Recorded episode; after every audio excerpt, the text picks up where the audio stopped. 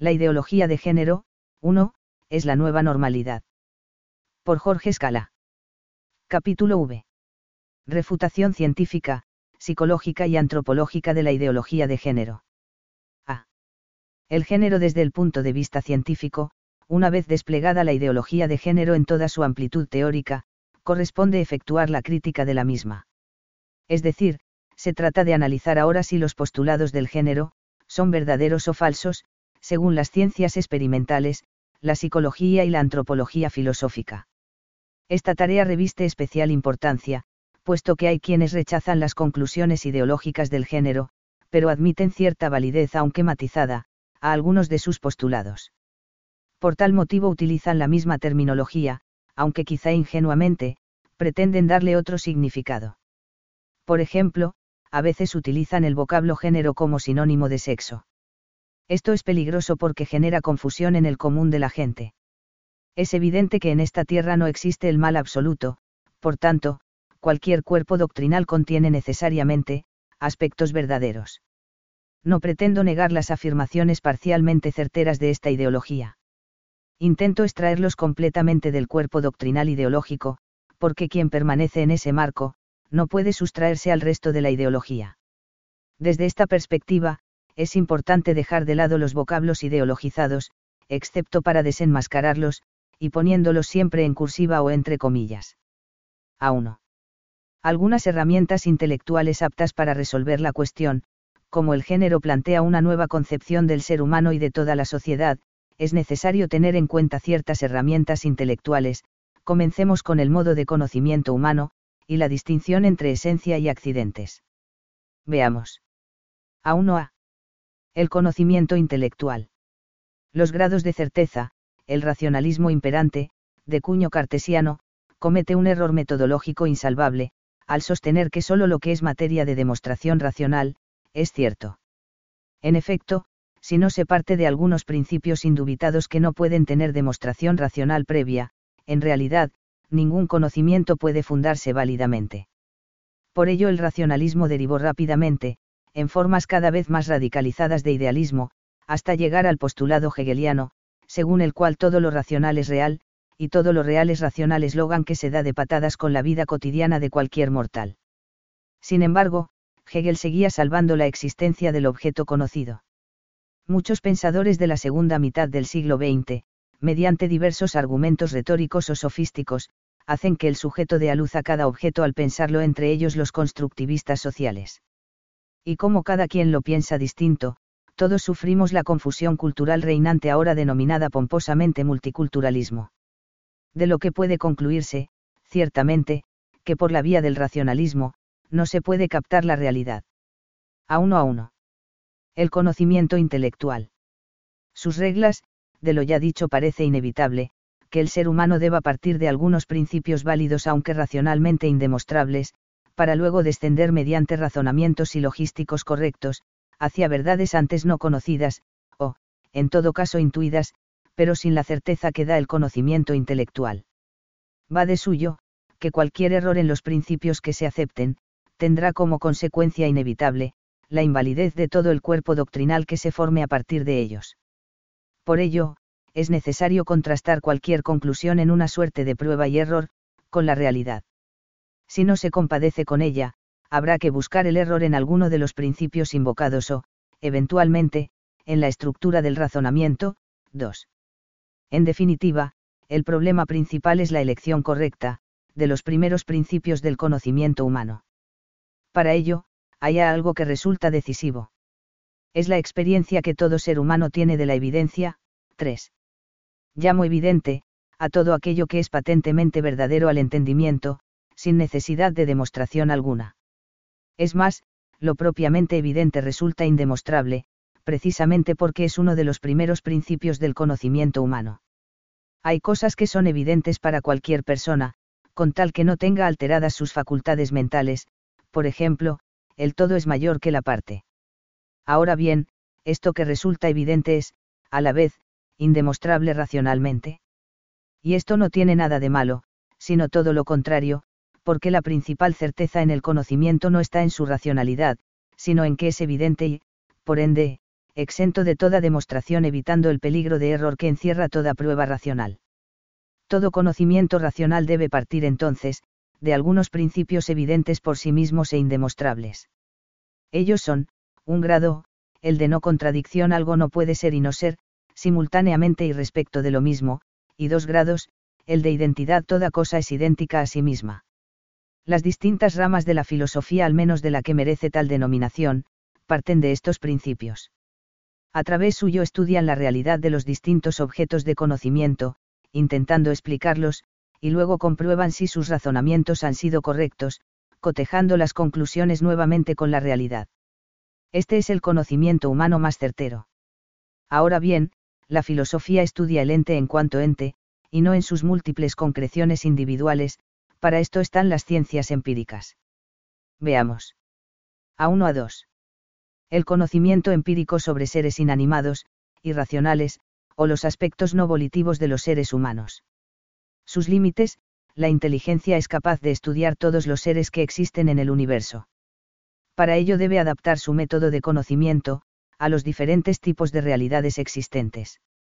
Sintéticamente, podemos decir que hay dos grandes ramas del conocimiento de los seres individuales, a, la que se ocupa de los seres inanimados que no pueden moverse por sí mismos, los irracionales aquellos que carecen de inteligencia, voluntad y, por ende, de libertad, y los aspectos de los seres libres donde no actúa la libertad, por ejemplo, el funcionamiento de los distintos órganos y tejidos, que componen el cuerpo humano, el corazón bombea lo queramos o no, 4, y b, la que se ocupa de los seres humanos en cuanto dotados de inteligencia, voluntad y libertad responsable o, si se prefiere, de los actos libres de los seres humanos.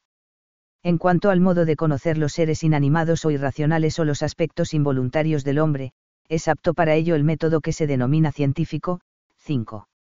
En líneas generales, este método puede describirse así, busca dar una explicación racional de las causas, de un fenómeno determinado. Para ello, se elabora una hipótesis, esto es, una explicación racional de las causas del mencionado fenómeno.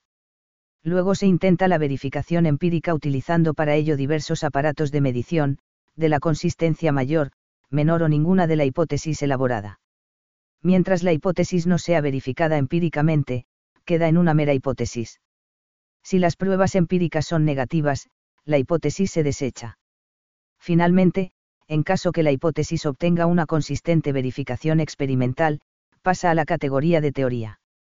Ahora bien, las teorías se mantienen como válidas, hasta tanto no aparezca una teoría posterior superadora, ya sea porque un aparato de medición más preciso, demuestre que la supuesta verificación empírica era errónea, o bien porque la nueva teoría permite la explicación de un mayor número de fenómenos, relacionados con el anterior, o por otros motivos, que los científicos consideren decisivos. Naturalmente, la matemática es una herramienta indispensable, en cualquier ciencia experimental. Obviamente, todo lo dicho marca los límites del conocimiento científico. Su nivel de certeza es realmente bajo, y siempre provisional. En las ciencias experimentales casi no hay certezas. Lo paradójico es el nivel de mitificación de las ciencias empíricas. El hombre contemporáneo les otorga una credibilidad casi absoluta, a pesar de su escaso nivel de certeza. Los medios de masas, son unos formidables propagandistas de este mito, pues basta que califiquen como científica a la mayor sandez, para que la opinión pública se incline servilmente ante ella. A 1 a 3. El conocimiento empírico sobre los comportamientos humanos libres. Sus límites, los actos humanos libres pueden estudiarse en dos niveles. En primer lugar, filosóficamente. De allí nacen, por ejemplo, la antropología filosófica estudia al hombre en cuanto tal, y la ética o moral analiza los comportamientos humanos, conforme o contrarios a su naturaleza, y en relación al fin último. El nivel de certeza de este tipo de conocimiento, es el mismo de la filosofía. Si se parte de premisas correctas, además se hacen deducciones y logísticas válidas, y se comprueban al contrastarlo con la realidad, estamos frente a un conocimiento cierto. Ahora bien, va de suyo que también existe la posibilidad, de estudiar los comportamientos libres de las personas, utilizando para ello herramientas empíricas. Así, la psicología investigará, experimentalmente, ciertos mecanismos del alma humana, o la sociología analizará, estadísticamente, determinados comportamientos derivados de la naturaleza social del hombre. Ahora bien, cualquiera de este tipo de ciencias sociales, utiliza herramientas muy inadecuadas, para verificar los comportamientos libres de los seres humanos. Simplificando algo la cuestión, se trata de reducir a términos matemáticos, las conductas libres de los hombres. Tarea absolutamente imposible. Por ello, hay quienes niegan carácter científico a tales disciplinas. Así las cosas, la psicología y la sociología, desgajadas de los conocimientos filosóficos, pueden llegar a las conclusiones más disparatadas al margen de la buena o mala fe que pudieran tener los diversos autores. Doy razones, en medicina se sabe cómo funcionan correctamente, los órganos y tejidos que componen el cuerpo humano como lo hacen siempre de igual manera, es relativamente fácil percibirlo. Luego se trabaja sobre casos clínicos, en base a estadísticas, para establecer parámetros de normalidad y patología, y la eficiencia de cada medicamento, según sea la enfermedad en cuestión.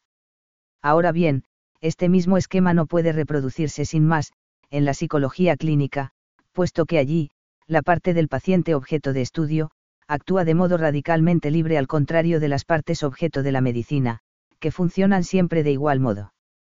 Por ello, sería absurdo deducir la normalidad o anormalidad de un comportamiento psíquico, en base a la mayor o menor repetición de un hecho, en una población determinada.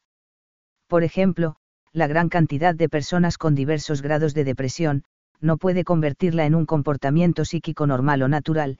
6.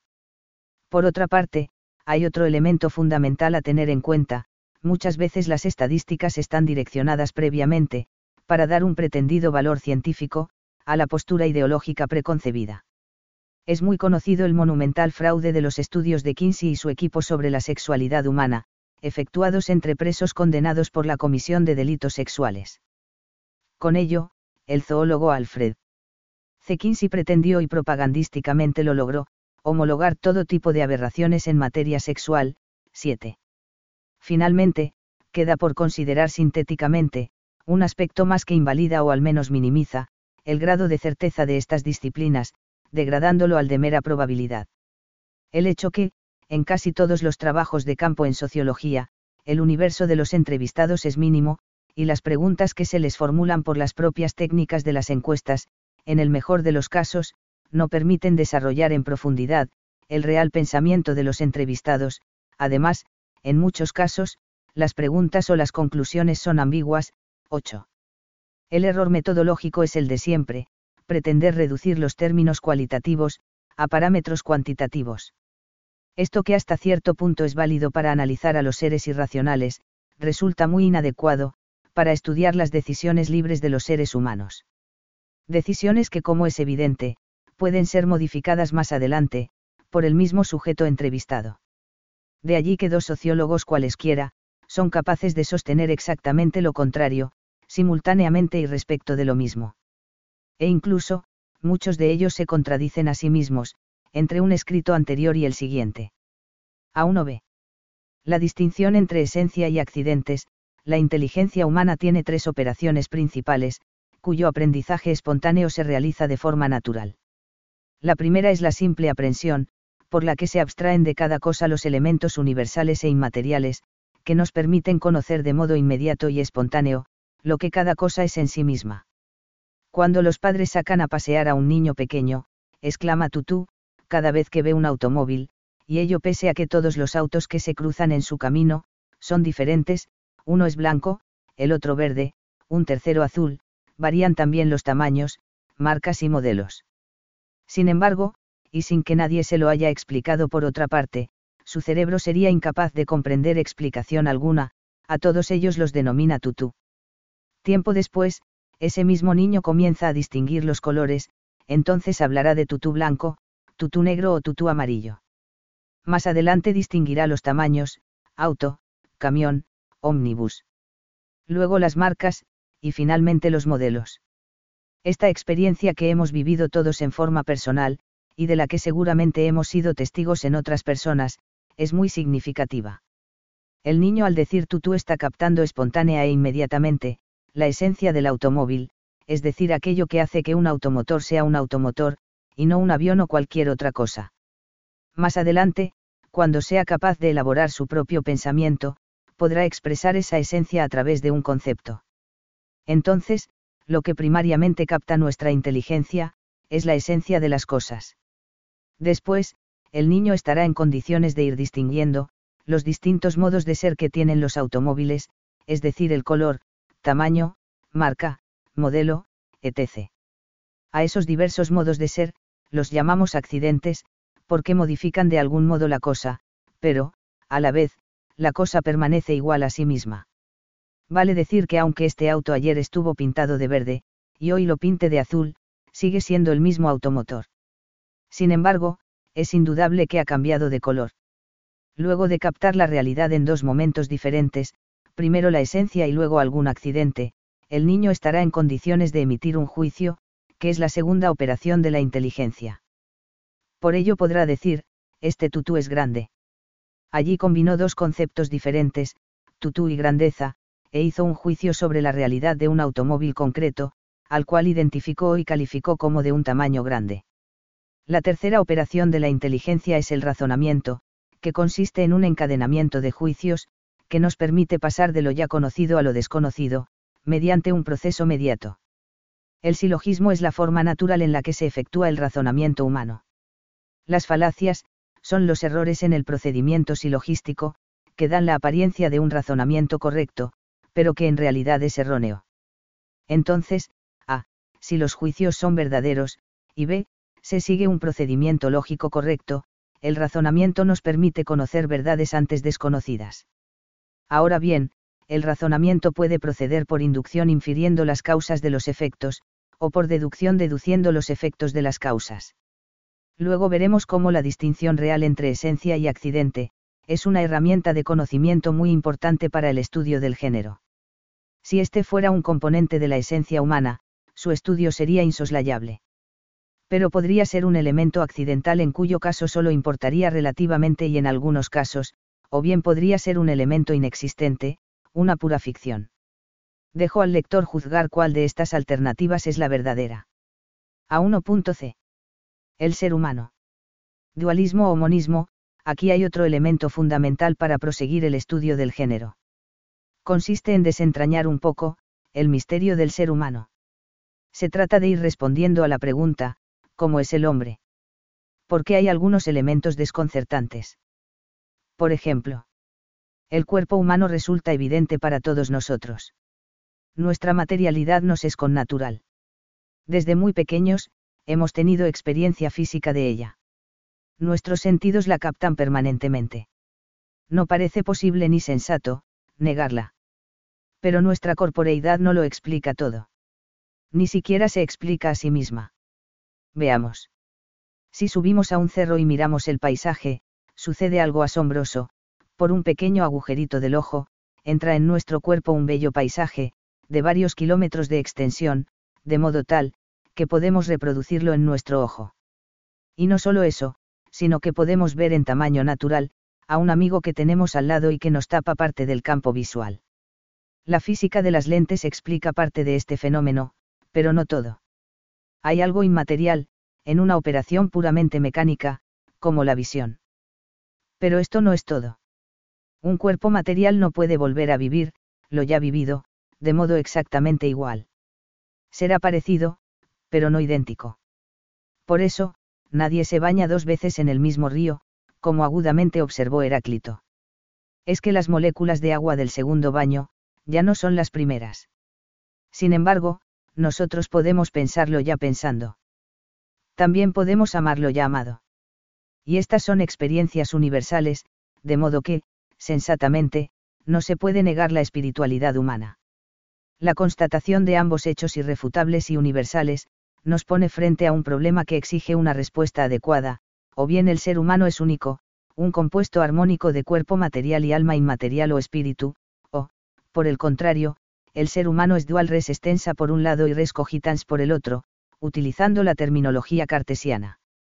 En este último caso, es preciso determinar cuál de ambos factores tiene la preeminencia, es decir, el dualismo espiritualista o el materialista. Y además, hay que resolver el problema de la comunicación de las sustancias, es decir, cómo sería posible la confluencia de esa realidad dual, en la vida cotidiana del ser humano. Pues es evidente porque todos lo percibimos, que muchas veces al actuar se combinan perfectamente, los elementos inmateriales con los materiales. El poeta cuando escribe una poesía, une la musa de su espíritu, con la materialidad de las manos, que escriben sobre el papel. El dualismo no alcanza a explicar satisfactoriamente, la experiencia que cualquiera de nosotros tiene sobre sí mismo y sobre las demás personas que conoce. En nuestra vida, la materialidad y la inmaterialidad, están como fusionadas perfectamente. Cuando estamos enfermos y nos duele la cabeza o el estómago, nuestras funciones espirituales también se debilitan.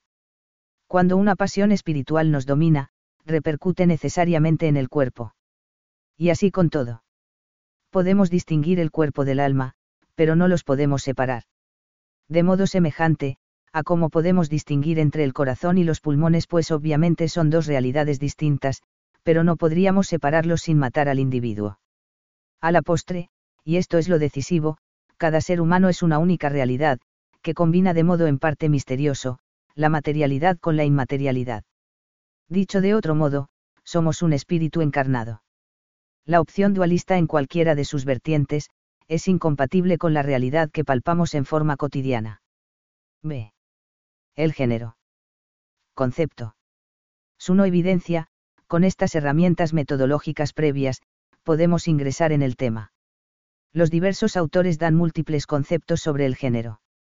Transcribo algunas citas que pueden ser útiles, para enmarcar el concepto, sin pretender efectuar una definición en sentido estricto.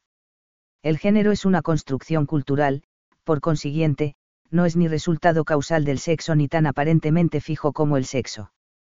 Al teorizar que el género es una construcción radicalmente independiente del sexo, el género mismo viene a ser un artificio libre de ataduras, en consecuencia, hombre y masculino podrían significar tanto un cuerpo femenino como uno masculino, mujer y femenino, tanto un cuerpo masculino como uno femenino, 9. Más sintética y radicalmente, se ha dicho que, el género es producto de la cultura y el pensamiento humano, una construcción social que crea la verdadera naturaleza de todo individuo. 10.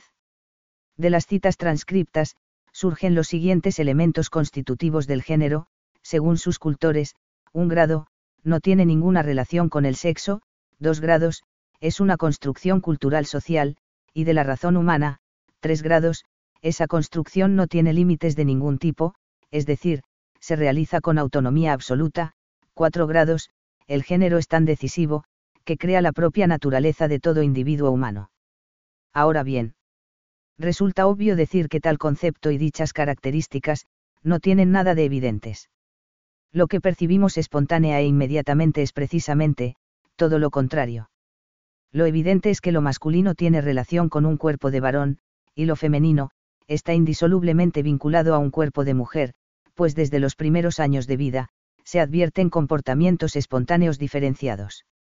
Es cierto que hay gente que puede nacer con alteraciones que las hacen sufrir, y merecen toda nuestra consideración y respeto. Pero, en todo caso, son las excepciones que confirman la regla, según el dicho popular, basado precisamente, en la evidencia de la imperfección, tanto de la naturaleza humana, como del universo en el que estamos inmersos. También luce evidente, que no hay autonomía absoluta, para la fijación del contenido de lo que es ser varón o mujer. Muchos límites físicos, psíquicos y espirituales son captados inmediatamente por todos. Finalmente, y no es un dato menor, esta caracterización del género, solo puede sostenerse, a partir de una concepción dualista del ser humano. De otro modo, no sería posible que la inteligencia creara la verdadera naturaleza del hombre, mujer y varón, al margen de la biología se trata de un retorno al dualismo cartesiano, en su forma más radicalizada. Y la evidencia personal y de quienes nos rodean, nos dice exactamente lo contrario.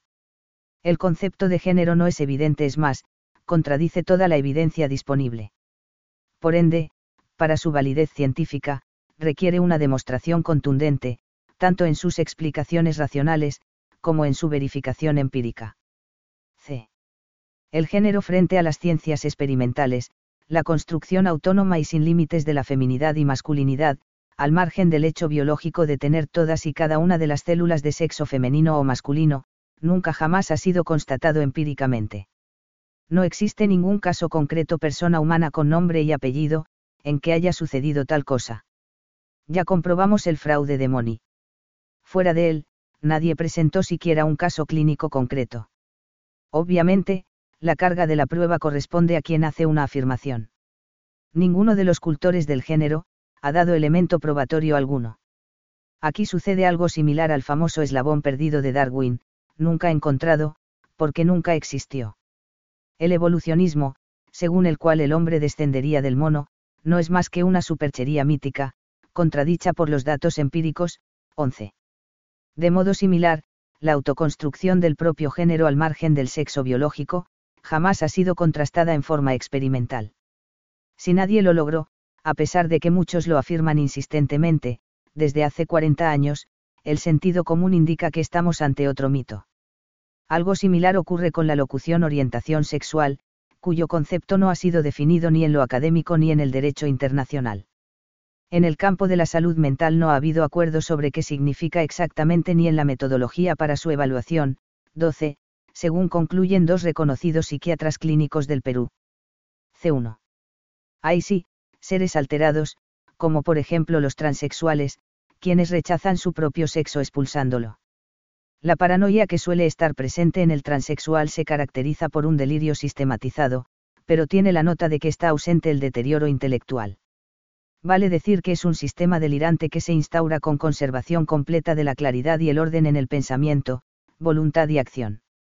Es en tal virtud que Frignet concluye que como se comprueba en el síndrome transexual, esas formas de psicosis permiten al individuo, las más de las veces, conservar sus lazos con el mundo y la vida social en sus diversos aspectos. Empero, en lo que hace al delirio propiamente dicho en el caso del transexual, la sensación de pertenecer al otro sexo y aunque como se dijo no se verifica en general una pérdida de la realidad de un modo total y sin discriminación, la psicosis como tal no es menos patente. 13. Ahora bien, la patología no implica normalidad sino todo lo contrario. A su vez, el transexual tampoco tiene autonomía absoluta para construir su sexualidad. Por su alteración puede hacer cosas que el común de los mortales no puede realizar, pero no puede hacer cualquier cosa, sino solo las que son consecuencia de su propia enfermedad. En consecuencia, no existe comprobación empírica alguna que avale la ideología de género. D. El uso del género en la psicología, en esta disciplina, se ha sostenido que las pautas de comportamiento masculinas o femeninas que el niño, según su capacidad de aprender y aprender, transformó en hábito, y que concuerdan en mayor o menor grado con los roles asignados para el varón y la mujer por la sociedad, se denomina identidad de género comienza a edad muy temprana y se puede establecer en forma más o menos independiente de la identidad de sexo y de la orientación sexual. 14. En el mismo trabajo describe en una tabla las desviaciones del rol de género, machismo y feminismo, 15, y las desviaciones de la identidad de género, afeminado, marimacho, androginia y travestismo, 16. Es decir, que la categoría género, es utilizada por algunos sexólogos, para describir ciertas desviaciones psicológicas, 17. Sin embargo, no parece necesario acudir a ella. De 1. En primer lugar, es preciso aclarar que el rol, es un papel que se desempeña, por ejemplo, en una obra de teatro. El actor no es aquel a quien representa, simplemente lo imita. Por ello, es imposible la asignación de roles sexuales, tanto sea a título personal, como por la sociedad obro como varón, porque lo soy, no hay de mi parte actuación alguna. Soy varón y ejerzo, y punto final. Puedo dejarme el pelo más o menos largo, ponerme la ropa que quiera, etc., y ello no puede menguar un ápice mi masculinidad, al margen de lo que piense, quien quiera pensar lo que se le ocurra. Y ello es así porque esos elementos accidentales, nada tienen que ver con la virilidad, del mismo modo que podemos pintar el mismo automóvil de verde, amarillo o azul, y continuará siendo el mismo automotor. Ahora bien, subrayé el tema del rol, porque estimo inaceptable, que la normalidad psíquica de una persona, dependa de su adecuación o no, a lo que supuestamente la sociedad habría asignado, como roles para el varón y la mujer.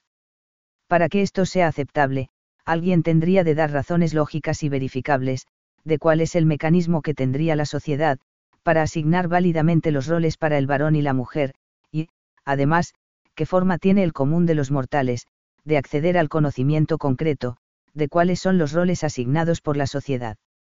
De lo contrario sería cotidiana, la tragedia de millones de varones cumpliendo roles femeninos, y viceversa.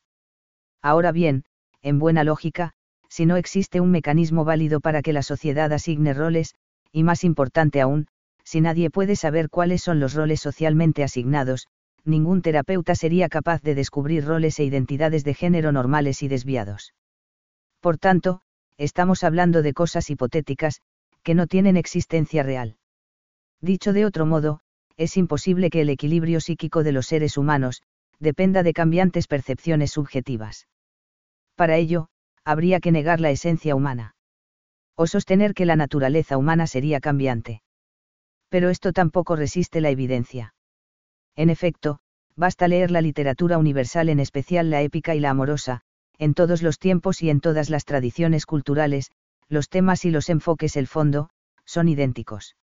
Solo varía el modo de presentarlos la forma estética.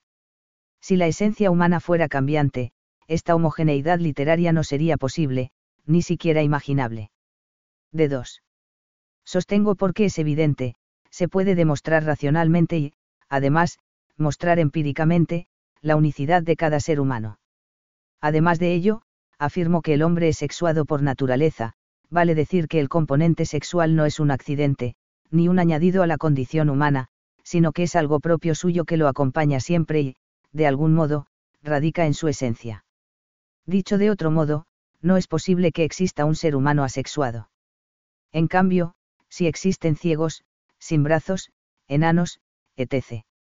Por tanto, la normalidad requiere, necesariamente, la integración armoniosa de los aspectos biológico-corporales sexuales, con los psíquicos y espirituales.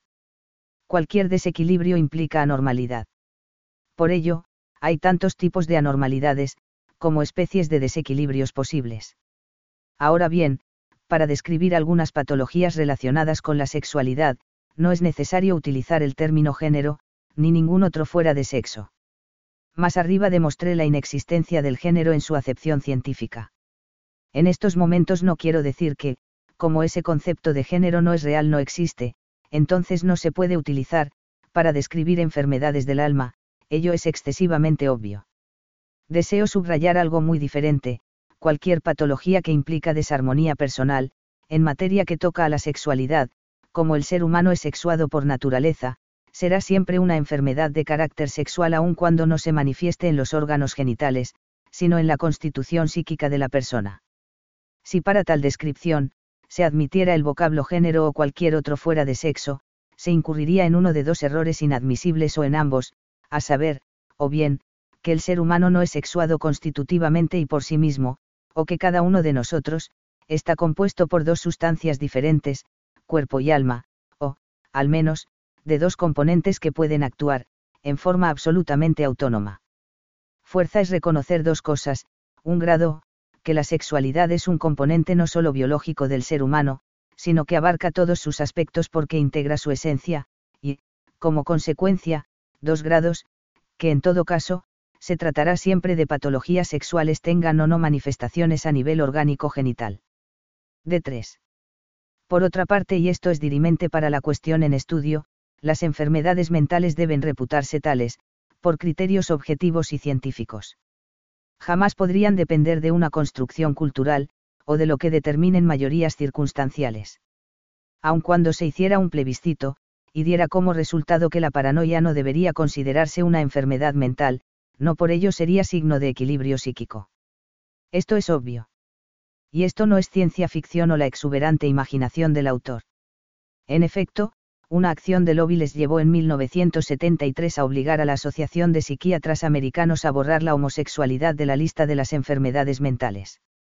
Esta decisión fue adoptada mediante una votación, 5.816 votos a favor y 3.817 votos en contra, y no como consecuencia de un estudio real. Por primera vez en la historia, una decisión que afectaba a una cuestión científica se ventilaba con una simple votación, lo que provocó fuertes reacciones en la asociación y la promesa de no tratar nunca más cuestiones psiquiátricas de manera tan poco rigurosa en el futuro. 18. E.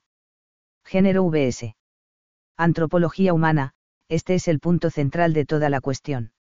Se trata de responder a una pregunta sencilla en su formulación, pero misteriosa en su respuesta, ¿quién es el ser humano? La respuesta de Aristóteles, definiéndolo según el género anterior y la diferencia específica el hombre es un animal racional, cumple los postulados de la lógica material, pero no penetra el núcleo del interrogante. La pura verdad es que el hombre, sigue siendo un misterio. Sin negar la buena cuota de incognoscibilidad, se pueden tener algunas certezas fundamentales, que iluminan el camino hacia desvelar esa incógnita decisiva. En efecto. E1. Abismo entre personas humanas y animales, aun cuando resulta patente al entendimiento, y a la común experiencia de todos nosotros, es preciso insistir, en la diferencia radical entre los animales y los seres humanos. Compartimos ciertos elementos biológicos comunes en especial con algunas especies, pero las diferencias son esenciales. Parece que el componente genético del Homo sapiens, y los primates superiores es bastante similar, habría un 98% de concordancia. Sin embargo, los simios son incapaces de pensar, amar y decidir libremente. Además del 2% de diferencia en el código genético, nosotros tenemos espíritu y ellos no lo tienen. E2.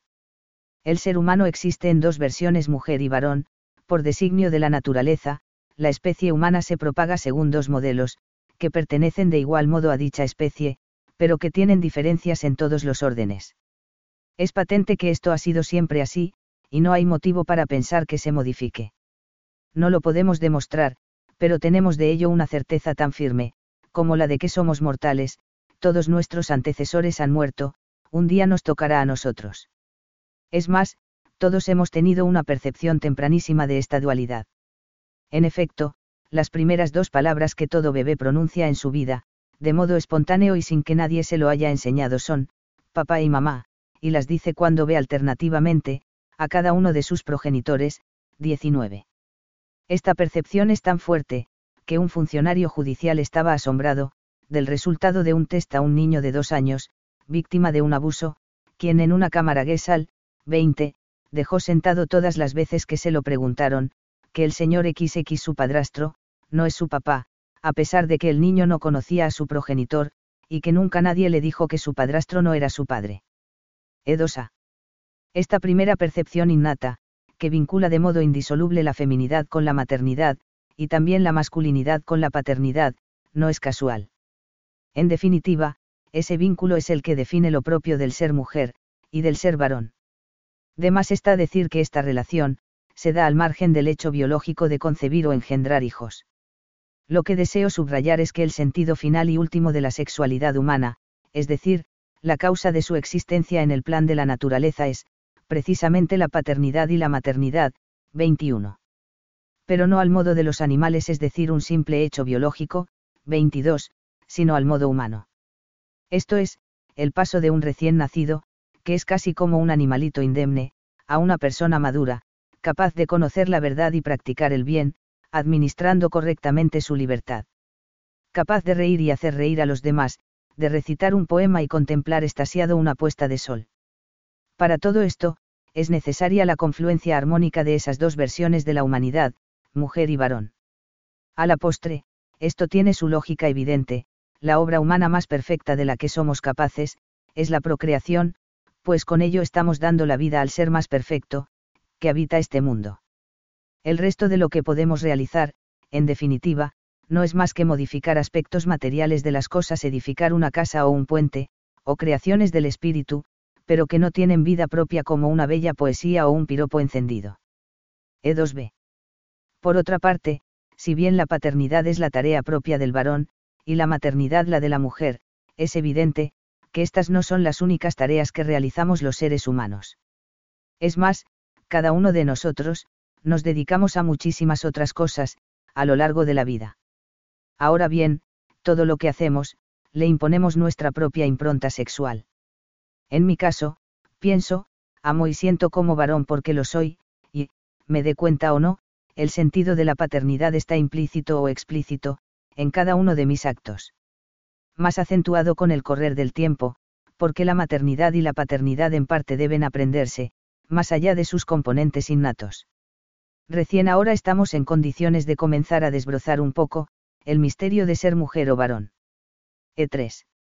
La unicidad del hombre espíritu encarnado sexuado, por nuestra forma de comprender, necesitamos distinguir abstrayendo partes de la realidad, para analizarlas por separado. Así se estudian en anatomía el aparato circulatorio y el respiratorio, los cuales no existen en la forma en que se los analiza. Lo que existen son los seres humanos, que integran todos los órganos y tejidos en una unidad. Aunque esto es así, por las limitaciones naturales de nuestra inteligencia, no podemos dejar de referir siempre cada una de las partes al todo, e integrarla con las demás partes, al único todo. Al analizar el ser humano, debemos proceder del mismo modo.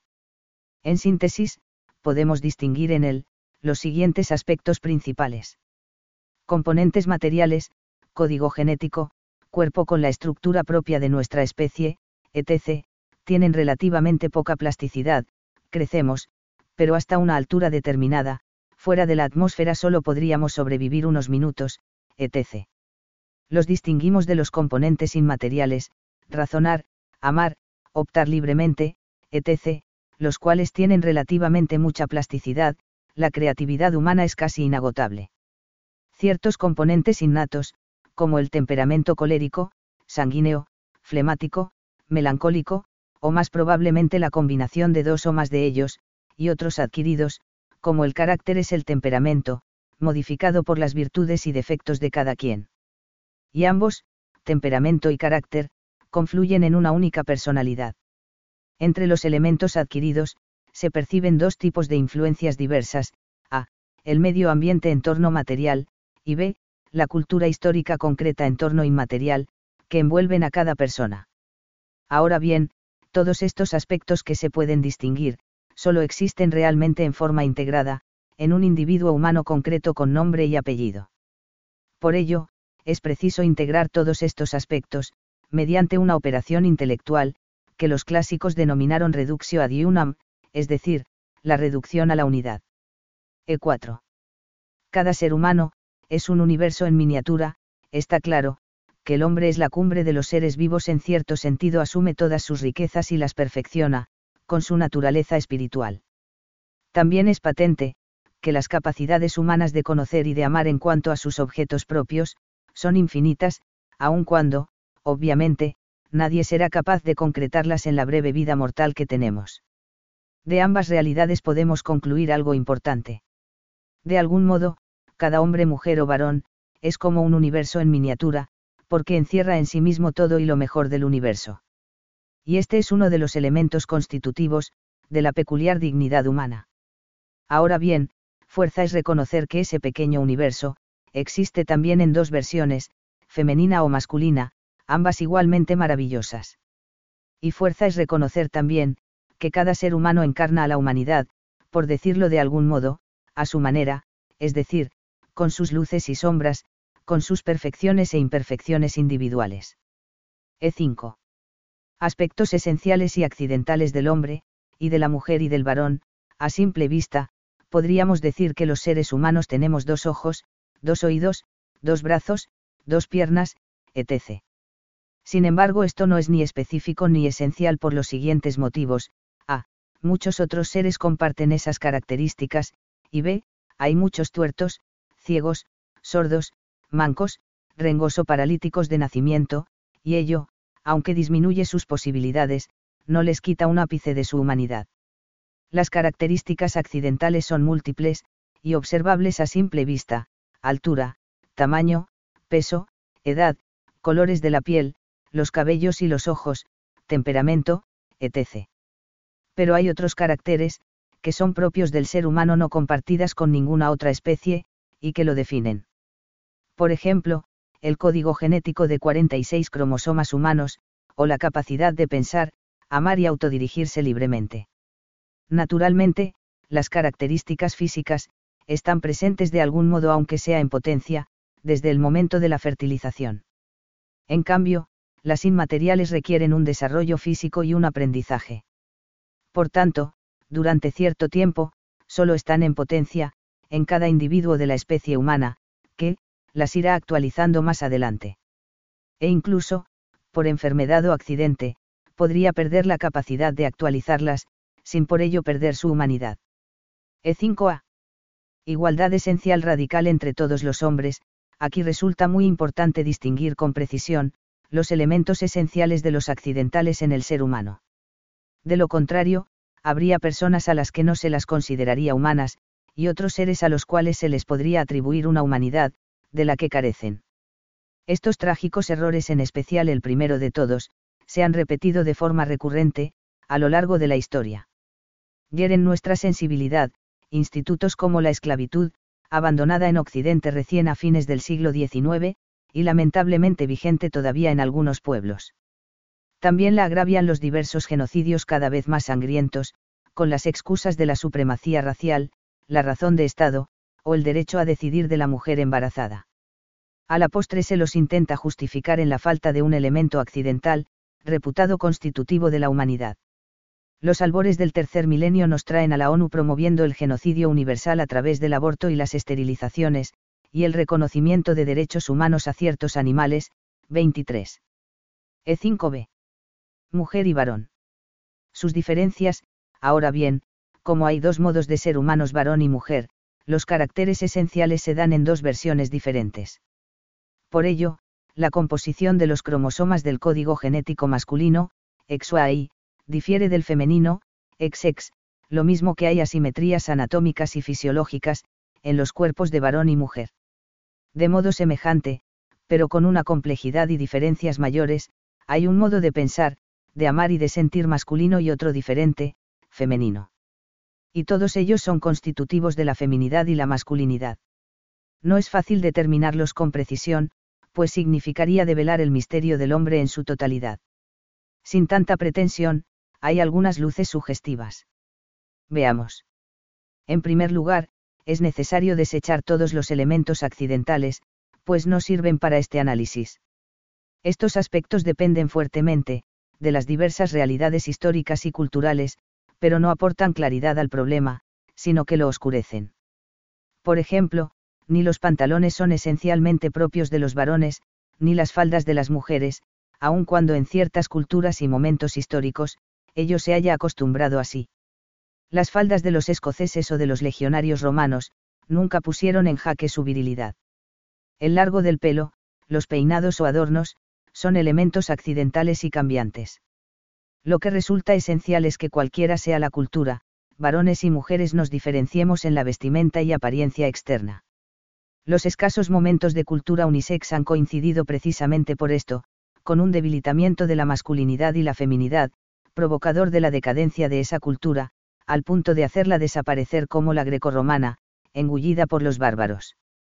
Historiadores, antropólogos y sociólogos podrán divertirse, intentando desentrañar en el pasado o el presente, un sinfín de cambiantes elementos accidentales, ninguno de los cuales ni la sumatoria de todos ellos, configura la virilidad ni la feminidad. Ello es así, porque a través de los accidentes, nunca se llega a la esencia, al igual que por el color de ojos no se llega a la pantera negra. E5.c. Dos modos distintos de encarnar la humanidad, como ambos somos humanos, resulta insostenible decir, por ejemplo, que pensar o la fuerza son propios del varón, y sentir o la gracia pertenecen a la mujer. Obviamente, no hay actividades humanas, que sean impropias de alguno de los sexos. Lo que hay, son dos modos diferentes de realizar las mismas actividades. Lógicamente, en algunas obras humanas por sus características propias, puede haber una más adecuada predisposición masculina o femenina. Por poner un par de ejemplos sencillos, la mujer está mejor predispuesta para dar clases a niños pequeños entre otros motivos, por su innata capacidad de dispersar la atención, 24.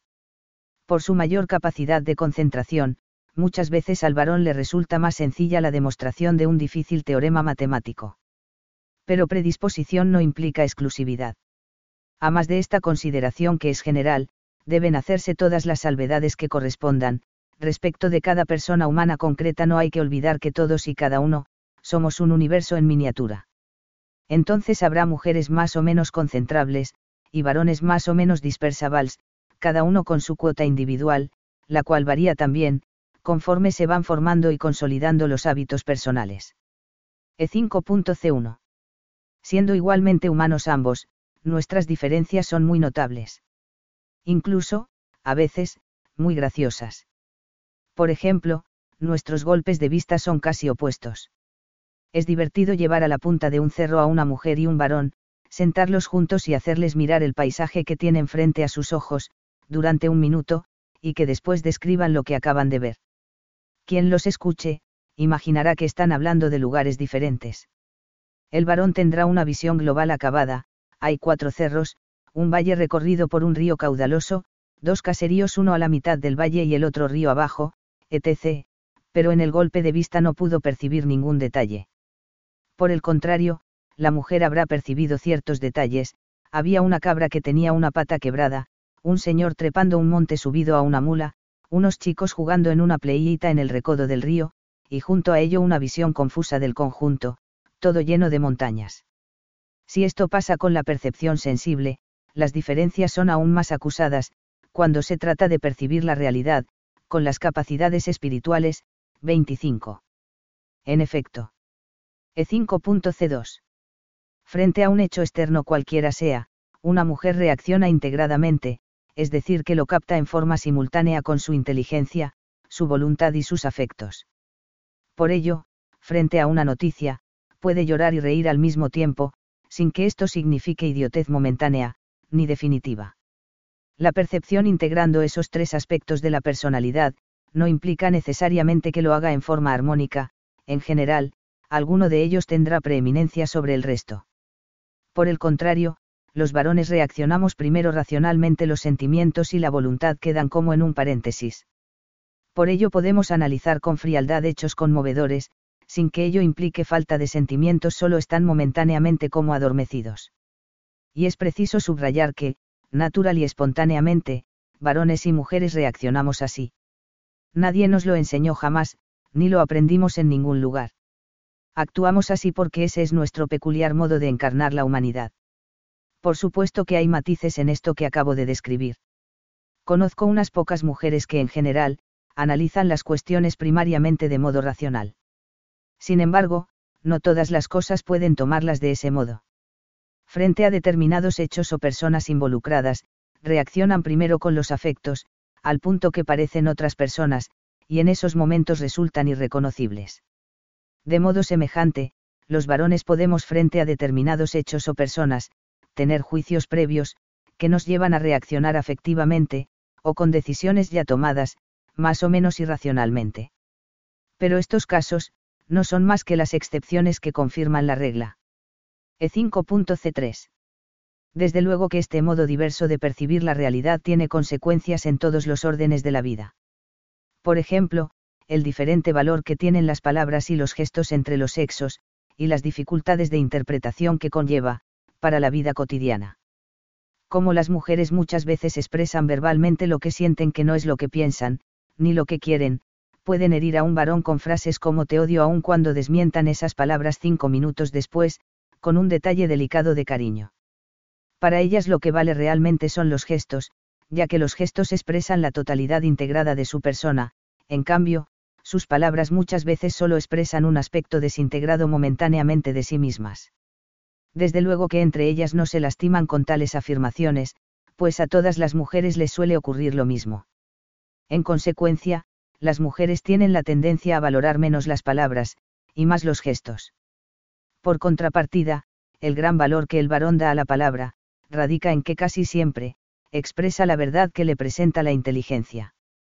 Por eso, suele no repetir lo ya dicho, pues sería subestimar la inteligencia del interlocutor, y por ello, los maridos suelen decirle a sus esposas pocas veces que la quieren pues ya lo sabe, porque ya se lo dije, y, sin embargo, por su forma de ser, las mujeres necesitan que sus maridos, se lo repitan todos los días. Como al varón le basta para expresarse con la palabra también por una menor riqueza de sentimientos, y un mayor pudor para manifestarlos, suele prescindir de los gestos, a los que valora relativamente poco.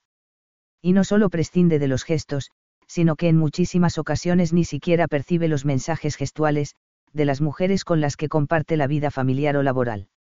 En síntesis, utilizando las mismas palabras, a veces decimos y entendemos cosas diferentes. Paralelamente, la mujer sobredimensiona la gestualidad, que a su vez, es infravalorada por el varón. La mejor actitud frente a esta realidad desconcertante, es buscar la comprensión y adaptación al otro sexo.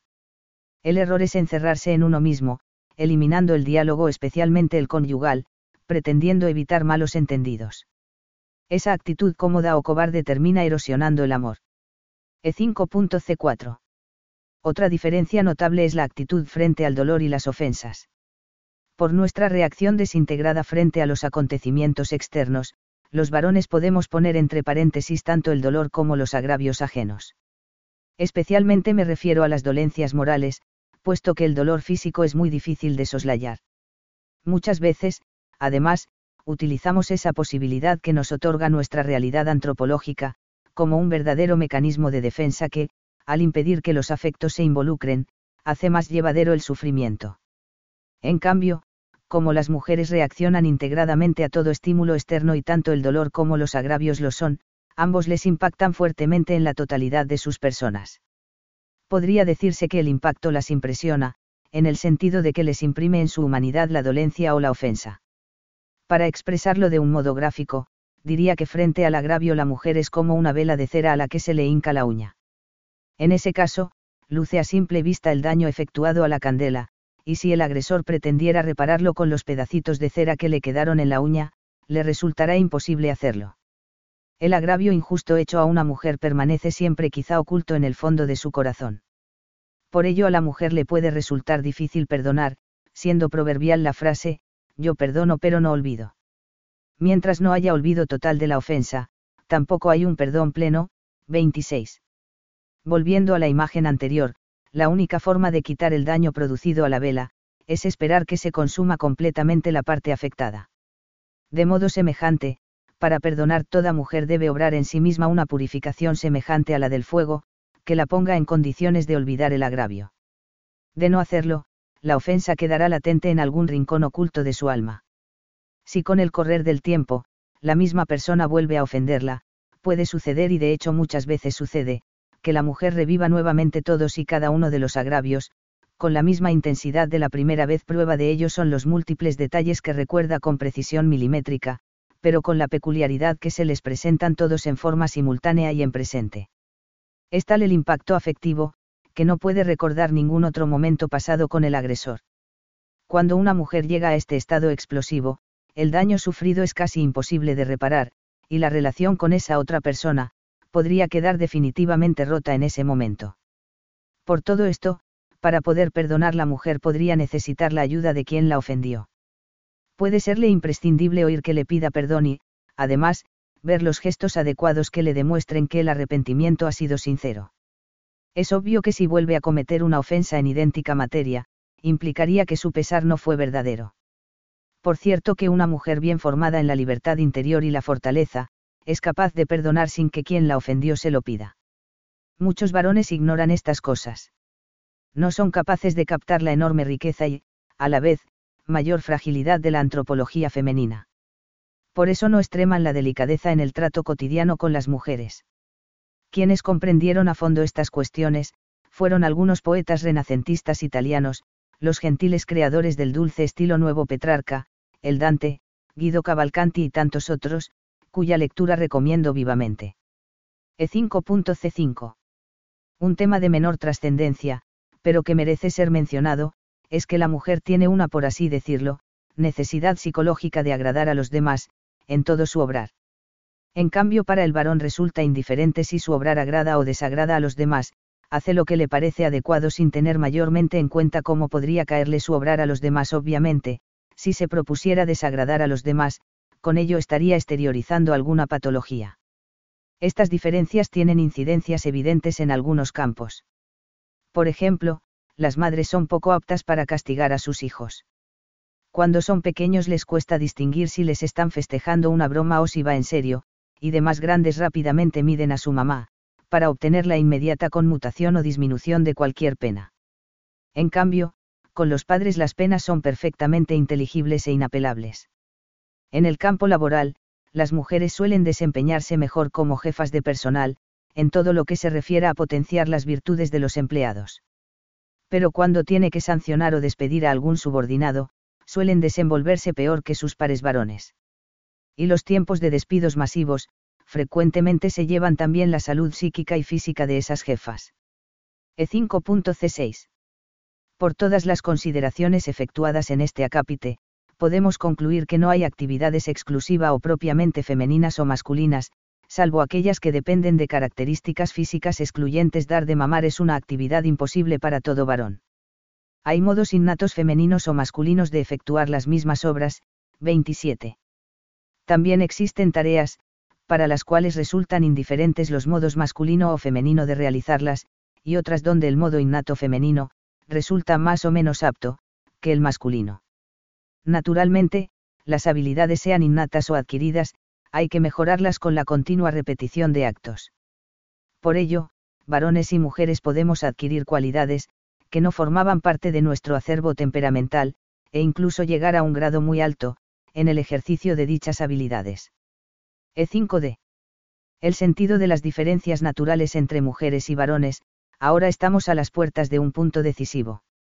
Hay o no, diferencias naturales entre varones y mujeres. Con el adjetivo naturales quiero distinguirlas expresamente de aquellas que son culturales o aprendidas. Todos hemos podido observar dos hechos ciertamente curiosos, ante una muñeca de plástico articulada, una niña pequeña la cuna como si fuera un bebé, y su hermano otro niño de corta edad, le saca la cabeza para patearla, como hace con todo lo que sea esférico y de poco peso, y sin que esto implique que estamos frente a un futuro asesino serial. Ambos lo hacen espontáneamente, y así actúan todos los niños y todas las niñas, sin que nadie les haya enseñado jamás a hacerlo de esos modos. Es más, cada vez que se pone un bebé en brazos de un varón adulto, éste debe pensar el modo en que tiene que recibirlo, cosa que cualquier mujer percibe de modo innato, desde su más tierna infancia. Obviamente, las que acabo de describir son diferencias naturales entre los sexos. Sin embargo, hechos como estos son irrelevantes. No me quiero referir a distinciones banales, sino a las realmente dirimentes. Por ejemplo, lo que ya hemos visto en torno al modo integrado o desintegrado de relacionarse con los hechos externos, que tienen respectivamente, mujeres y varones. Entonces, las diferencias relevantes y naturales, 28, entre mujeres y varones son patentes. Puede haber y de hecho las hay, discrepancias y matices, en algunos aspectos concretos. Pero lo que nadie puede negar, es que somos bastante diferentes. Es decir, que pertenecemos a la misma especie humana y, a la vez, somos distintos, en muchísimos aspectos de la vida. El asunto es interrogarse y, sobre todo, responder acertadamente, qué sentido tienen las diferencias naturales, entre varones y mujeres. E5 de 1. Dejo desde ya subrayado, que la sola formulación de esta pregunta, implica el rechazo frontal de la ideología de género. En efecto, si el género es una construcción sociocultural de la feminidad y la masculinidad, absolutamente autónoma e independiente del sexo biológico, por necesidad lógica de coherencia interna, se concluye que no podrían existir diferencias reales, entre mujeres y varones solo podría haber distinciones simbólicas o convencionales. Y la naturaleza solo podría influir en el mejor de los casos, en los aspectos biológicos, pero carecería completamente de injerencia en lo psicológico y espiritual. Sin embargo, tal como hemos visto, a los ojos de cualquiera que analice los hechos sin prejuicios, resulta patente, que varones y mujeres somos real y naturalmente distintos. Ahora bien, para completar satisfactoriamente el análisis, debemos encontrar una explicación racional, a esas diferencias naturales. De lograrlo, habremos firmado la partida de defunción del género. E5 de 2. Habrá quienes consideren negativas a esas diferencias, porque dificultan el entendimiento mutuo. Esto se ve muy patentemente entre los chicos y chicas, desde los 10 a los 13 o 14 años, cuando se ignoran olímpicamente entre sí, solo hacen amistades entre los de su sexo, y desprecian a los del otro. Están empezando a experimentar sus cualidades propias, y solo congenian con quienes las pueden compartir. Y huyen precipitadamente, del mundo que les resulta incomprensible. Solo más adelante, cuando estimen dominarse a sí mismos, comenzarán tímidamente a aproximarse. Otros consideramos absolutamente geniales esas desemejanzas. El mito del andrógino, el del yin y el yang, o las famosas dos medias naranjas, expresan de un modo poético, esta hermosa realidad. Nuestras diferencias nos permiten explorar mutuamente, dos mundos desconocidos. Y luego de ir corriendo ese velo, podemos conquistar ese otro mundo del que carecemos. Digo conquistar, no en el sentido de una ilegítima apropiación de lo ajeno, sino, muy por el contrario, de hacer crecer tanto nuestra personalidad, que nos permita acceder y movernos con soltura, en el otro cosmos. Después estaremos en condiciones de crear un nuevo mundo, que complemente y potencie las capacidades de ambos sexos, cualidades a primera vista contradictorias, pero que, con paciencia y sabiduría, pueden integrarse armónicamente en un proyecto superador. Dicho en pocas palabras, es preciso descubrir, que las cualidades de las que naturalmente carecemos como varón o mujer, no son defectos o carencias del sexo complementario, sino que, muy por el contrario, son virtudes de otras personas, de las cuales tenemos mucho que aprender. Y esto es decisivo, no es que mi visión global masculina, sea mejor que la visión detallista femenina. Ninguna es mejor que la otra. Ambas son diferentes, pero el sentido de la diferencia es complementarse en perfecta sinergia, para concretar un proyecto nuevo, distinto y superador, que hubiera sido imposible realizar solo a las mujeres, o solo a los varones. Desde otro punto de vista, ningún hombre, o ninguna mujer, puede agotar únicamente en sí a todo el hombre, siempre tiene ante sí al otro modo, inaccesible para él, de ser hombre. La dualidad de los sexos, al manifestar su carácter contingente, señala para el hombre, al mismo tiempo, un límite y una oportunidad. Expresa su necesidad capacidad de autotrascenderse en el encuentro con el otro distinto de sí, en vista de su propio cumplimiento. Y esto abre al descubrimiento del yo como un ser en relación con el otro yo. No solo como individuo, sino como persona. Además se puede observar que el hombre, por razón de su propia naturaleza sexuada, se coloca dentro del ciclo de las generaciones humanas que se suceden de forma implacable, 29. E5 de 3. Las diferencias entre las personas pueden tener dos sentidos diferentes excluyentes entre sí. Se puede ser distinto, a, para competir, como en el caso de los deportistas, o b, para aportar cada quien sus cualidades propias, a un proyecto común, sinergia que supera ampliamente, el resultado de la sumatoria de las posibilidades individuales, como es el caso de las sociedades comerciales. Ahora bien, la competencia entre mujeres y varones es un sinsentido, ni siquiera es válido en algo tan pedestre como el deporte, donde los torneos están divididos por sexos. Si competimos entre nosotros, es imposible lograr un resultado superador de la sumatoria de ambas cualidades. Por el contrario, al menos uno de los sexos queda anulado en sus aportes, 30. Tal resultado es francamente lamentable, y la historia como maestra de la vida, no deja de ser aleccionadora al respecto. Que esto haya sucedido, y aún haya quienes lo propugnen, no lo valida. Siempre hubo homicidios y siempre hubo quienes los han justificado, y eso no convierte al asesinato en un bien, o en algo razonable. A esta altura del razonamiento, luce evidente que las diferencias entre mujeres y varones, solo pueden obedecer al aporte conjunto a un proyecto superador, el proyecto vital para ambos sexos. Ahora bien, ¿cuál es ese proyecto común? La respuesta es sencilla, la propagación de la especie humana en sentido pleno y total, y no reducida al aspecto meramente biológico. Me explico. E5e. Sentido omnicomprensivo de la procreación, es evidente que para la subsistencia de la especie humana el bien más elemental que como colectivo necesitamos, es necesaria la procreación, esto es, la unión sexual fecunda entre una mujer y un varón. También es patente para cualquiera, que la extrema orfandad y la gran complejidad del ser humano, exigen que la relación entre los progenitores no sea circunstancial como en el caso de los animales, sino que forme parte de un proyecto vital de ambos. Esto explica la temprana aparición del matrimonio desde que hay noticias históricas de la especie humana, y su increíble supervivencia en todas las culturas, y a través de todos sus avatares. E5E1.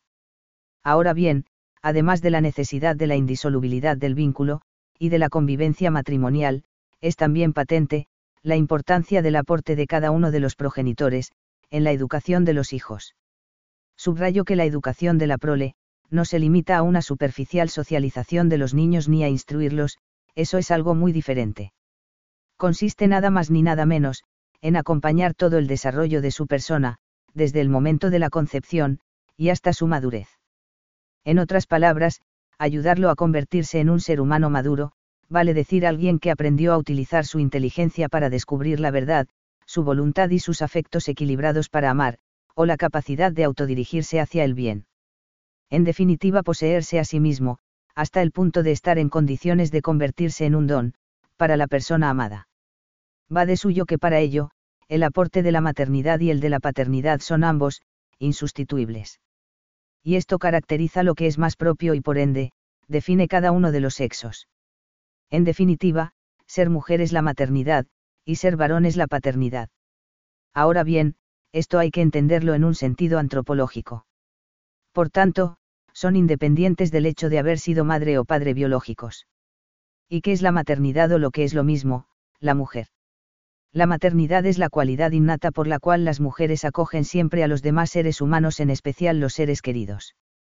Y esto implica dos cosas, un grado, que ellas están siempre presentes trascendiendo incluso la distancia física de la separación, y dos grados, que esa presencia implica incondicionalidad absoluta respecto del otro, en especial del hijo. Si faltara o fuera deficiente la maternidad, los hijos se crían en una carencia afectiva difícil de reemplazar por otros medios. Esto en la mujer no solo es innato, sino que es lo que la define. Una mujer que rechaza al otro en lugar de acogerlo, lo hace porque así lo aprendió culturalmente o por dejarse llevar por su propio desorden interior. En cualquier caso, con ello se rechaza y degrada a sí misma, en su núcleo antropológico más íntimo. ¿Y qué es la paternidad o lo que es equivalente, el varón? La paternidad es la misión masculina, consistente en encarnar la autoridad para ello debe dar siempre y sin excepciones el buen ejemplo, haciendo lo que debe hacerse en cada situación. 31. Aunque ello le implique muchas veces sufrir un perjuicio o padecer una injusticia. Además, para ser legítima, la autoridad tiene que ser ejercida con benevolencia, con verdadero cariño paterno. Cuando un padre no da buen ejemplo, pierde toda autoridad familiar, en especial frente a sus hijos entonces solo podrá imponer su voluntad por la fuerza bruta o la arbitrariedad. Esto significa que la madre carece de autoridad. En absoluto, ella también tiene su propia autoridad, como en menor medida, la pueden tener también los hermanos mayores, respecto de los menores. Pero se trata de formas de autoridad de otra naturaleza. En concreto, la materna proviene de su incondicionalidad para con los hijos pero precisamente por ese amor sin condiciones frente al condicionado amor paterno, muchas veces ella hace en favor de uno de ellos, lo que es percibido como una injusticia por los demás hermanos. Y este hecho que se repite diariamente a favor de este, aquel u otro de los hijos, hace que la autoridad materna no pueda ser monolítica. En la inmadura percepción de los niños oscilará entre la justicia cuando los favorece, o la injusticia cuando no les conviene. En cambio, la autoridad paterna cuando es auténticamente varonil, marca una distancia adecuada, es justa sin dejar de ser comprensiva y misericordiosa a la vez, y es más fácilmente acatada por los hijos. Por ello, cuando falta o es deficiente la autoridad paterna, la familia corre el riesgo cierto de caer en la anarquía, o se convertirse en una suerte de cuartel militar. Entonces, cuando un varón pierde la coherencia entre lo que piensa, dice y hace, no solo pierde toda autoridad y se transforma en autoritario, sino que sobre todo, se rechaza y degrada a sí mismo en su núcleo antropológico más profundo. Estas consideraciones deben ser adecuadamente matizadas. En una buena familia, las decisiones son compartidas entre el marido y la mujer. Hay contingencias familiares en las que conviene que prevalezca la mirada femenina materna, por el contrario, en otra es mejor el punto de vista masculino paterno la humildad y el sentido común son preciosas ayudas, para el elemento más importante para discernir en cada caso, la convicción de compartir un único proyecto vital y amoroso, común a ambos. Bien se ha dicho que las estructuras constituyentes mediante las cuales el hombre conquista plenamente su identidad no son ideales a realizar, sino dimensiones mediante las cuales la vida humana adquiere dignidad, es decir, aparece como portadora de significados realmente antropológicos, así, por ejemplo, respecto a la reproducción como fenómeno biológico general, que afecta a toda forma de vida vegetal y animal, la paternidad y la maternidad aparecen, en cambio, como fenómenos característicos humanos, en su entrega real, con independencia del valor que se les quiera dar, incluso por parte de quienes, tal vez en contra de sus deseos, se convierten en padre o madre. En otras palabras, el hombre también puede vivir fuera de la familia, pero según una forma tan pobre que agosta a la humanidad. El derecho humano, al garantizar la realidad de la familia, no garantiza únicamente un bien humano, sino la estructura institucional primaria de identificación del yo del hombre. 32. E5E1A. No ignoro que ciertas corrientes ideológicas, entre ellas la que nos ocupa, pretenden sustituir la maternidad y la paternidad, por la parentalidad. La refundación de la paternidad es deseada por unos militantes, que se encuentran personalmente en situaciones complejas y problemáticas, concubinato, divorcio, mujeres solteras con hijos e incluso homosexuales con niños nacidos de una pareja hombre barra mujer, etc. La función paterna o materna se ve compartimentada y reducida a unas tareas pretendidamente educativas y que corresponden de hecho al seguimiento diario de los hijos. Por lo tanto, lo que se quiere imponer son definiciones, como poco, surrealistas, la paternidad son el padre y la madre, y la parentalidad son los que ejercen la función de padres para con el hijo. Somos conscientes de que la familia sola no puede cumplir todas las tareas educativas ni satisfacer todas las identificaciones que el niño encuentra en los adultos. Necesita no solo a sus padres, hermanos y hermanas, familia nuclear, sino también a sus abuelos, sus tíos, tías, etc. Familia ampliada, y a otros actores de la vida amistosa y social pero esta visión de una familia que está apoyada por otros actores de la vida social y educativa no debe reducirse a unos partners extraños a la existencia del niño y que podrían recibir el calificativo de padre solo con el pretexto de que viven con el padre o la madre del niño, cuando éste tiene ya sus propios padres. 33. Más adelante retomaré el tema, me limito a adelantar que solo el matrimonio indisoluble es capaz de fundar una familia. El resto de las uniones entre los sexos, solo originan remedos o crueles caricaturas de la institución familiar. E5E2. Esto es así, porque cada uno actúa, desde su feminidad y masculinidad, no solo enriqueciendo las vivencias de la prole, sino y sobre todo, preparándola para vivir en la sociedad, que es un mundo bipolar. Por ello, ser padre o ser hijo no es, en efecto, un simple papel, un regulador social, sino una dimensión de nuestro ser, igualmente, tener un esposo o una esposa solo adquiere verdadero sentido más allá de las tendencias biológicas. Ahora bien, es aquí, exactamente, donde juegan juntos los conceptos de familia y de naturaleza de la persona. Estos conceptos son a la vez descriptivos y normativos en la medida en que indican lo que se produce, pero subrayando que eso se produce, porque se encuentra implicado el bien de las personas y de las comunidades. 34 entre diversos argumentos para criticar la posibilidad de adopción por parte de personas del mismo sexo, es verdad que el niño tiene derecho a adquirir, fundar y establecer, de forma adecuada, algo tan relevante e irrenunciable como su propia identidad sexual. Este derecho resulta impedido o gravemente amenazado cuando el niño se expone a un solo modelo de conducta, como el homosexual, en los que precisamente está en crisis esa misma identidad. Además, el niño tiene derecho a madurar su afectividad, observando el vínculo afectivo, cognitivo y personal que se establece en las relaciones entre el padre y la madre. Esta relación constituye la urdimbre donde se acuna y consolida la madurez de su afectividad y de su futura personalidad. 35. E5E3. Sin embargo, destaco que el hecho biológico de concebir o engendrar siendo el más sublime, no es el único ni el más frecuente modo de procreación, de los seres humanos. En efecto, el hombre al ser la única criatura inteligente que puebla la tierra, puede con su razón y su voluntad, modificar el medio ambiente y a los seres inferiores vegetales y animales, aunque con ciertos límites.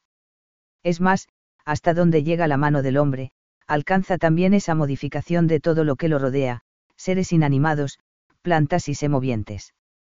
Todo es transformado, sistemáticamente, por el ser humano, ciudades, campos de cultivo y de cría de ganado incluso modificando genéticamente las especies, presas hidroeléctricas, rutas, medios de transporte, barcos, submarinos, aviones. Y la relación con el microcosmos, a través de las vacunas, o con el macrocosmos, mediante los vehículos interplanetarios. Nada deja de ser modificado por la inteligencia, la voluntad y el trabajo humanos. Y este hecho también evidente, ¿no es acaso una recreación de la naturaleza? En sentido omnicomprensivo, el ser humano procrea, al transformar el medio ambiente y los demás seres vivos.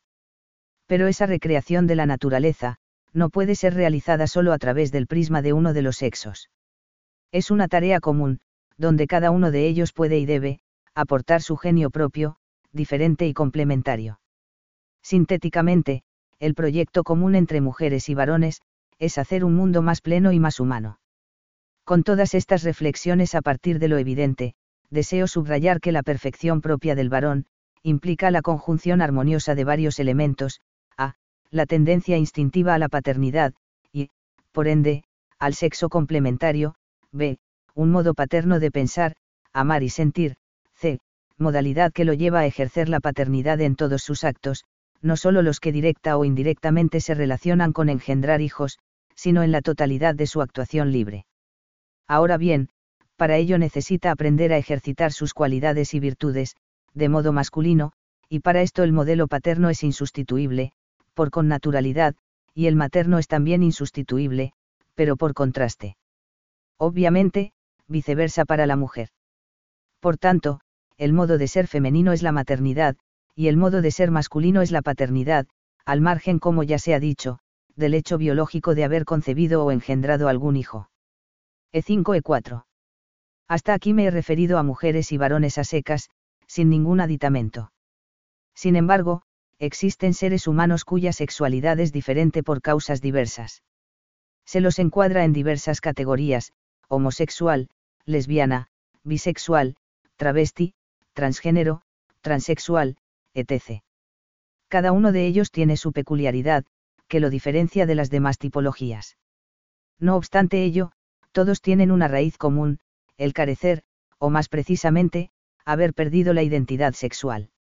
Como la sexualidad es un elemento que permea toda la persona, la identidad sexual requiere que, durante toda la vida desde la concepción hasta la muerte natural, los aspectos físicos, psíquicos y espirituales de la sexualidad sean coherentes y armónicos. Si hay desarmonía en este constitutivo esencial de cada ser humano, el resultado es un verdadero drama personal. Es la incoherencia consigo mismo, es vivir desgarrado en fracciones que combaten entre sí, y van minando a la persona humana, que se vuelva autocontradictoria y en permanente insatisfacción. Como no se puede vivir en una situación de perpetua incoherencia, tales personas buscan salir de ella. Como toda búsqueda, a veces encuentra la salida y, en otras ocasiones, no lo logra. La única solución posible es restaurar la propia identidad sexual. Ahora bien, como el aspecto biológico es absolutamente inmodificable, un ser humano biológicamente mujer solo puede tener identidad sexual de mujer, recíprocamente, un ser humano biológicamente varón, solo puede tener identidad sexual de varón. Se trata entonces de sanar la herida psíquica o espiritual que les hizo perder su identidad, para poder recuperarla y, con ella, la armonía y la paz interior consigo mismo. Solo así el hombre, mujer y varón, se pone en carrera para ser feliz. Y, desde luego, no existe otra posibilidad. Otros optan por negar la carencia de identidad sexual. En concreto, la ideología de género califica esas tipologías dramáticas como, identidades de género. A pesar de que nunca pueden haber sido ni ser identidades, puesto que la identidad requiere la permanencia constante en el tiempo y este error antropológico negar la falta de identidad sexual, es funesto para tales personas. En efecto, en lugar de ayudarlas a recuperar su perdida identidad, los reafirman en su falta de armonía interior, agravando el desgarramiento de su personalidad. Intentan convencerlos que su drama interior sería culpa de la sociedad del resto del mundo, que no los acepta tales como son. Les prometieron que si salen del closed serían felices. Salieron del closed y no fueron felices luego les dijeron que si la sociedad aceptaba sus uniones civiles serían felices. Algunos países regularon las sociedades civiles, y no fueron felices. Luego les aseguraron que con la legalización del matrimonio homosexual serían felices. Algunas naciones lo legalizaron y ellos continuaron igualmente infelices. Entonces les juraron que con la adopción de niños serían felices. Algunos parlamentos les otorgaron la adopción, e incluso algunos los jueces les dieron prioridad para adoptar, y no fueron felices. Y han tenido sus legisladores y gobernantes gay, y tampoco fueron felices. Y podrán reivindicar cualquier fantasía, y nunca serán felices, porque su drama no radica en el resto del mundo, sino en ellos mismos, en su carencia o pérdida de identidad sexual. No puedo dejar de señalar que, en muchos casos, estos colectivos son utilizados por grupos de poder global, para sus experimentos de reingeniería social Algunas fundaciones de EU como la Open Society de George Soros o la Bill y Melinda Gates, financian con cientos de millones de dólares, a diversas organizaciones que llevan la voz cantante en lo que denominan grupos LGB, etc. A dichas organizaciones no parece importarles la suerte de esta gente, sino solo usarlas para intentar imponer sus propias agendas geopolíticas globales. E5 E5. En síntesis, lo que he denominado sentido omnicomprensivo de la procreación, tiene un triple significado, a. la generación biológica de las nuevas generaciones, b. su crianza y educación, entendida esta última como la plena humanización de los hijos, y c. recrear un mundo nuevo, que involucre las relaciones interpersonales y la transformación del entorno que nos rodea. Todo ello mediante la sinergia que supone la complementariedad de los genios femenino y masculino. Finalmente, en este orden de ideas, resulta sencillo comprender, las muchas falacias que encierra el género. En primer lugar, su concepción dualista de la persona humana, al desgajarla de los aspectos biológicos del sexo. Después, la negación de una esencia propiamente humana, y su concreción en dos modos de ser diferentes, mujer y varón. También es falaz, la imaginada autonomía absoluta, para construir, SIC, personal y socialmente, la masculinidad y feminidad. Por ello, son conductas enfermizas el machismo, feminismo, afeminado, marimacho, travestido, transexual, homosexual, bisexual, pederasta, zoófilo, promiscuo sexual, necrófilo, etc. Por último, es también falsa la necesidad de lucha dialéctica por el poder, entre varones y mujeres. Como hemos visto, todos los postulados del género son falsos. F. El género como categoría puramente ideológica, ahora bien, si el género no tiene ninguna validez científica ni antropológica, el lector se preguntará legítimamente, ¿cuál es la causa de la constante propaganda, que se hace a dicho vocablo? La respuesta es sencilla de formular, el género es una ideología. Podrían hacerse miles de citas que lo demuestran. Elijo solo una, en las reuniones preparatorias de la Conferencia de la ONU sobre la Mujer, a la postre desarrollada en Pekín el año 1995, se pretendió y logró, introducir en el documento previo, el vocablo género repetido más de 100 veces. Cuando dicho término fue cuestionado, la feminista exdiputada al Congreso de los EUU, Bella Absu, respondió, el concepto de género está enclavado en el discurso social, político y legal contemporáneo. Ha sido incorporado a la planificación conceptual, al lenguaje, los documentos y programas de las Naciones Unidas, 36. Entonces, el género es un concepto ideológico, utilizado con fines de reingeniería social. El ideólogo es un fanático, que inculca en sus seguidores su propia desmesura, esta actitud es un buen punto de partida para el éxito de la ideología, pues favorece su expansión y, a la vez, oculta los aspectos más débiles de su cuerpo doctrinario. Además, el éxito de la ideología de género radica, en que es polifuncional. En efecto, es útil para a. toda persona o grupo que pretende un poder hegemónico sobre determinada sociedad, pues idiotiza y narcotiza, al grueso de los ciudadanos. b. los países ricos, que pretenden mantener su hegemonía geopolítica, mediante el control de la natalidad en los países pobres. c. las feministas de género, en su lucha dialéctica contra los varones. d. el lobby homosexual, que encuentra aquí una justificación pretendidamente científica, de sus desviaciones. E. Los profesionales, que viven de la difusión de esta ideología, ciertos burócratas de la ONU, organismos multilaterales e internacionales y de diversos gobiernos, sexólogos, psicólogos, sociólogos, trabajadores sociales, docentes, terapeutas sexuales, derecho humanólogos, etc. F. Los que lucran con la industria del sexo, rufianes, pornócratas, tratantes de blancas y de menores, travestis, fabricantes de contraceptivos, etc. G.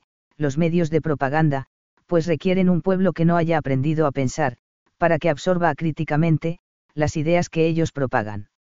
Entre muchos otros, todos estos grupos interesados confluyen en bien orquestadas campañas, para la difusión de la ideología de género. Hemos recorrido el camino que va de ciertas falacias a una ideología compacta urge retornar al realismo antropológico, para comprendernos mejor como varones y mujeres, y colaborar en el proyecto común, de hacer una humanidad mejor que la actual. 1.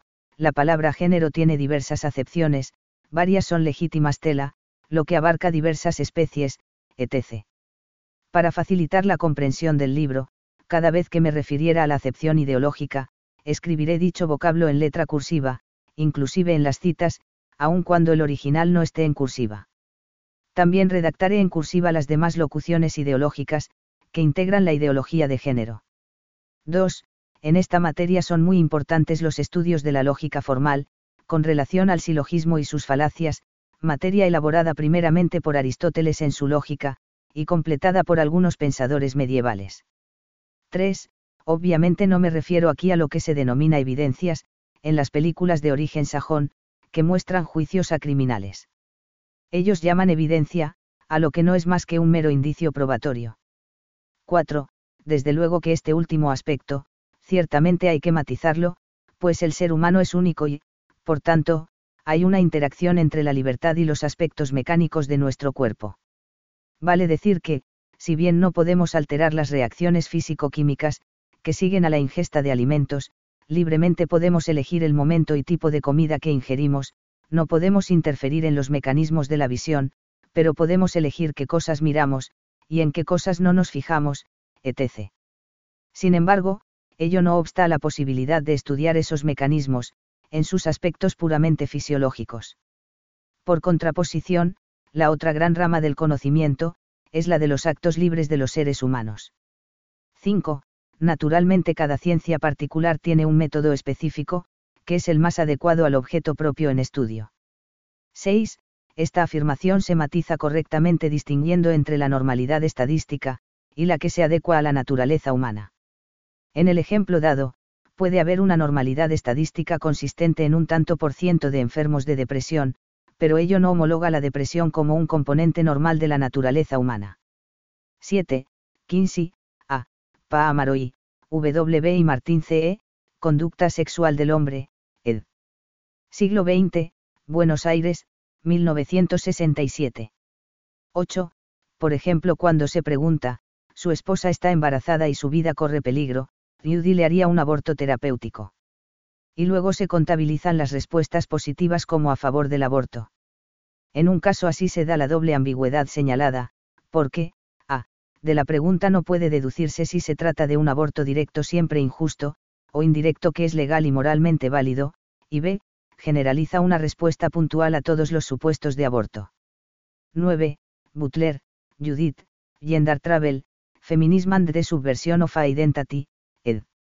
Routledge, Nueva York, 1990, página 6. 10. Gilbert, L. Webster, p. The Nages of Femininity, en Gender Differences, Sociology of Biology, 41. 11. Remito a las pruebas concluyentes de Raúl Leguizamón, en su libro Fósiles Polémicos, 2 grados edición corregida, ed. Nueva Hispanidad, Buenos Aires, 2002. 12. Flores, René y García Troubaatou, Maita, Orientación Sexual, Medicina y Política, artículo publicado en la revista Gestión Médica, año 11, N grados 464, del 19 al 25 de junio de 2006, y N grados 465, del 26 de junio de 2006 al 2 de julio de 2006. 13. Mizray, Mauricio, Transexualismo, Respuesta a un exabrupto, Revista Jurídica El Derecho, N grados 11529, del 13 de junio de 2006, con cita de Frignet, Henry, El transexualismo, ed. Nueva Visión, Buenos Aires, año 2003, página 126. 14. García Samartino, Lorenzo, Tratamiento de una mujer con conductas homosexuales, en la revista Vida y Ética, año 2, N grados 2, del Instituto de Bioética de la Pontificia Universidad Católica Argentina, diciembre de 2001, página 113. 15. El feminismo no es un machismo de las mujeres, aunque tengan algunos aspectos comunes. El machismo es una lacra cultural, sin pretensiones teóricas, no está sustentado en ningún cuerpo doctrinal, pero es una realidad presente en muchos varones. Por el contrario, el feminismo es una ideología, con pretensiones académicas, pero cuya existencia real se limita a muy pocas mujeres. 16. García Samartino, Lorenzo, OPSIA Haití, tabla 2, página 171. 17. Tales desviaciones se refieren solo a lo normal estadístico, pues los sexólogos suelen ignorar la naturaleza humana. 18. Anatrella, Tony, Homosexualidad y homofobia, trabajo publicado en el ya citado lexicón, página 557. 19. No quiero decir con esto que textualmente las palabras sean papá y mamá, pues los bebés balbucean, lo que deseo subrayar son dos hechos concretos. Lo primero que balbucean son las expresiones con las que reconocen a sus padres, y B. Que distinguen perfectamente entre la madre y el padre, pues les asignan sonidos diferentes entre sí, pero que se repiten cada vez que miran a uno de ellos. 20. Local separado en dos sectores, uno de tratamiento y otro de observación, los cuales están divididos por un vidrio espejado que permite observar hacia el interior de la cámara, sin que desde ésta se pueda observar el otro recinto. Se utiliza para observar niños en tratamiento o en un proceso judicial, sin que la presencia de especialistas, funcionarios judiciales o familiares, afecte al chico. 21. Lógicamente, la paternidad y maternidad plenas, requieren el compromiso indisoluble de amor recíproco y total de los cónyuges, aspecto que también integra el plan de la naturaleza, para la sexualidad humana. 22. Cuando nace un potrillo, si una hora después del alumbramiento no logró pararse y mamar por sus propios medios de la yegua, morirá indefectiblemente. Es decir, que un potro, a la hora de nacido está en condiciones de alimentarse por sus propios medios. Los seres humanos estrictamente hablando, nunca estamos en condiciones de alimentarnos por nuestros propios medios, pues unos siembran y cosechan, otros elaboran los alimentos, y otros los cocinan. Hasta el plato más simple que se sirve en nuestras mesas, requirió del esfuerzo de varias personas diferentes. 23. Un grupo de científicos, filósofos y conservacionistas anglosajones ha propuesto que los gorilas, chimpancés y orangutanes se incluyan en la categoría de seres humanos, para garantizarles protección legal, derechos éticos y morales que propone las Naciones Unidas, ONU, para las personas. La Declaración de los Grandes Primates, solicita a la ONU garantía para estos animales, y reconocimiento del derecho a la vida, a la libertad individual y a la abolición de la esclavitud. SIC, Diario La Voz del Interior, del 2 de noviembre de 1997. 24. Ese don innato permite a varias mujeres hablar todas simultáneamente, prestarse atención, y responderle a cada una de las interlocutoras. Un varón sometido a esa presión, al rato comienza con una jaqueca. 25. Sin embargo, hay algo así como una correlación entre la percepción visual de varones y mujeres, y el modo de aproximarnos a la realidad, sea con la inteligencia, con los afectos o los sentimientos. La visión estratégica, la capacidad de síntesis, el amor a toda la humanidad desatendiendo en parte al próximo, la pasión por la cosa pública, son actitudes varoniles. En cambio, la percepción sensible y amorosa de cada uno de los detalles, el interés auténtico por el próximo, y hacer acogedores los espacios físicos que ocupa, son modos femeninos de relacionarse con el entorno. 26. Quizá a veces sea imposible el olvido de la ofensa recibida y esto vale tanto para la mujer, como para el varón. Como perdonar implica vivir en paz con los recuerdos, en tales casos, perdonar implicará recordar la ofensa como ya perdonada. 27 excede este trabajo por lo que apenas esbozaré una reflexión. Las diferencias más abismales entre los sexos, parecen darse en el modo de vivir las virtudes especialmente en el modo de amar. Y ello al margen de las peculiaridades de cada ser humano. 28. Entiendo por diferencias naturales las que son innatas, es decir, las que nos vienen dadas por el hecho de haber sido engendrados varón o mujer. La dificultad en la percepción de esas cualidades es doble, porque al pertenecer a la común especie humana, en potencia tenemos todas y las mismas las cualidades aunque según la modalidad femenina o masculina, y b, porque mediante la repetición de actos, adquirimos habilidades que no teníamos, perdemos cualidades innatas, o vamos llevando a la plenitud nuestras peculiares perfecciones individuales. 29. Scola, Angelou, Identidad y diferencia sexual, en el citado lexicón, página 570. 30 subrayo que la ideología de género propone, precisamente, la competencia entre los sexos al menos en la vida pública, en sus versiones más moderadas, y en todo, en las más radicalizadas. En esa lucha sin cuartel, pierden tanto ellas como ellos. Los resultados están a la vista, una abundante proliferación de marimachos y afeminados, ambientes familiares y laborales hostiles y violentos, escasa creatividad para superar los problemas, una juventud apocada e indolente, etc. En definitiva, una civilización empobrecida y tambaleante. 31. Va de suyo que lo que debe hacerse no significa el deber ser de la moral kantiana. Es mucho más. Se trata en primer lugar de la decisión moralmente verdadera para el caso concreto, vale decir, hacer el bien objetivo posible. Además, debe ser una decisión racional y justa según las circunstancias. 32. De Agostino, Francesco, Familia y Derechos de los Menores, en el ya citado lexicón, página 435. 33. Ana Trella, Tony, Pareja hoy y confusiones afectivas e ideológicas, en el citado lexicón, página 913. 34. Meyer, Jean-Marie, Familia, Naturaleza y Persona, en el ya citado lexicón, página 391. 35. Polaino Lorente, Aquilino, Matrimonio de homosexuales, en el citado lexicón, página 750. 36. Alzamora Reboredo, Oscar, Ideología de Género, sus peligros y alcance, integrante del ya citado lexicón, página 577.